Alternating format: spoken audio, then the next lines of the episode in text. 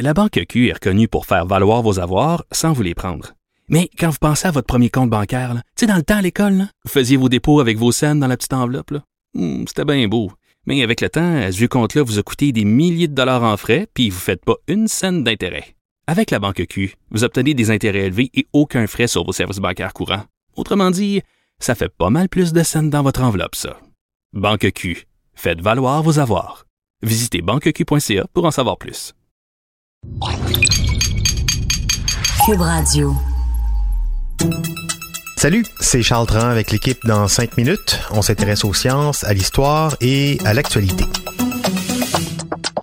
Aujourd'hui, on parle de drogue. Dernier épisode, légal ou pas légal? Le Canada est officiellement un pays où la vente du cannabis est légalisée. Une loi complexe, par contre, avec des particularités provinciales, municipales, très locales, même privées. Et pour démêler tout ça, je me joins à mon collègue Benjamin Bourque. Salut Benjamin. Bonjour Charles. À qui je vais poser des questions qui se terminent toujours par légal ou pas légal. Benjamin, es-tu prêt? Allons-y. C'est parti. Alors, fumer dans la rue, légal, pas légal? La loi provinciale interdit de fumer du cannabis partout où il est déjà interdit de fumer du tabac. C'est le cas d'ailleurs à Montréal. Abribus, près des établissements scolaires, terrasses commerciales, aires de jeu. C'est non, mais oui dans la rue, dans les faits. Mais ça reste très difficile de contourner tous ces obstacles. Attention, chaque municipalité peut imposer sa propre réglementation et donc des lois généralement plus restrictives.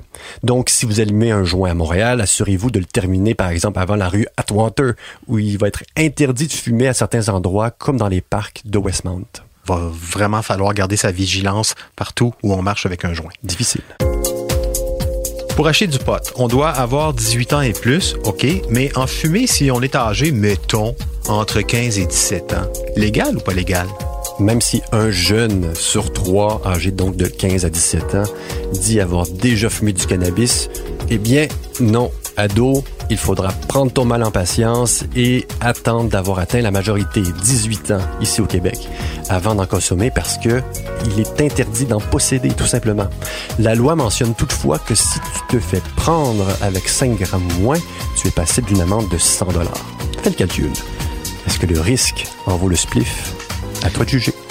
Si j'ai des graines, de l'engrais et un potager et que je souhaite cultiver mon propre cannabis bio, légal ou pas légal? Alors, pour toutes celles et ceux qui ont le pouce vert, voudraient mieux habiter ailleurs qu'au Québec, qui en interdit la culture.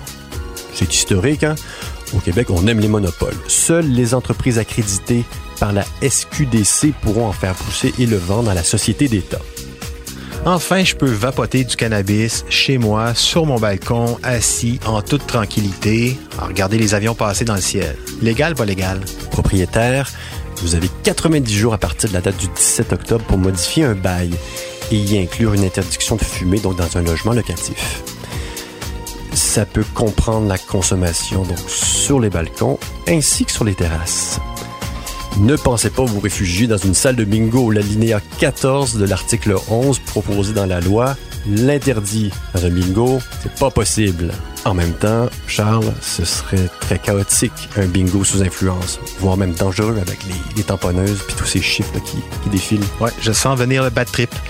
Vendre ces muffins aux potes euh, à l'occasion d'une activité de financement, genre les, les scouts, légal ou pas légal? Malheureusement pour les scouts, la vente de produits comestibles qui contient du cannabis, exemple des brownies aux potes, est interdite. On pourra cependant cuisiner à la maison pour sa propre consommation personnelle. Tout ce qui a trait à la promotion, même via une commandite ou une activité de financement, est illégal.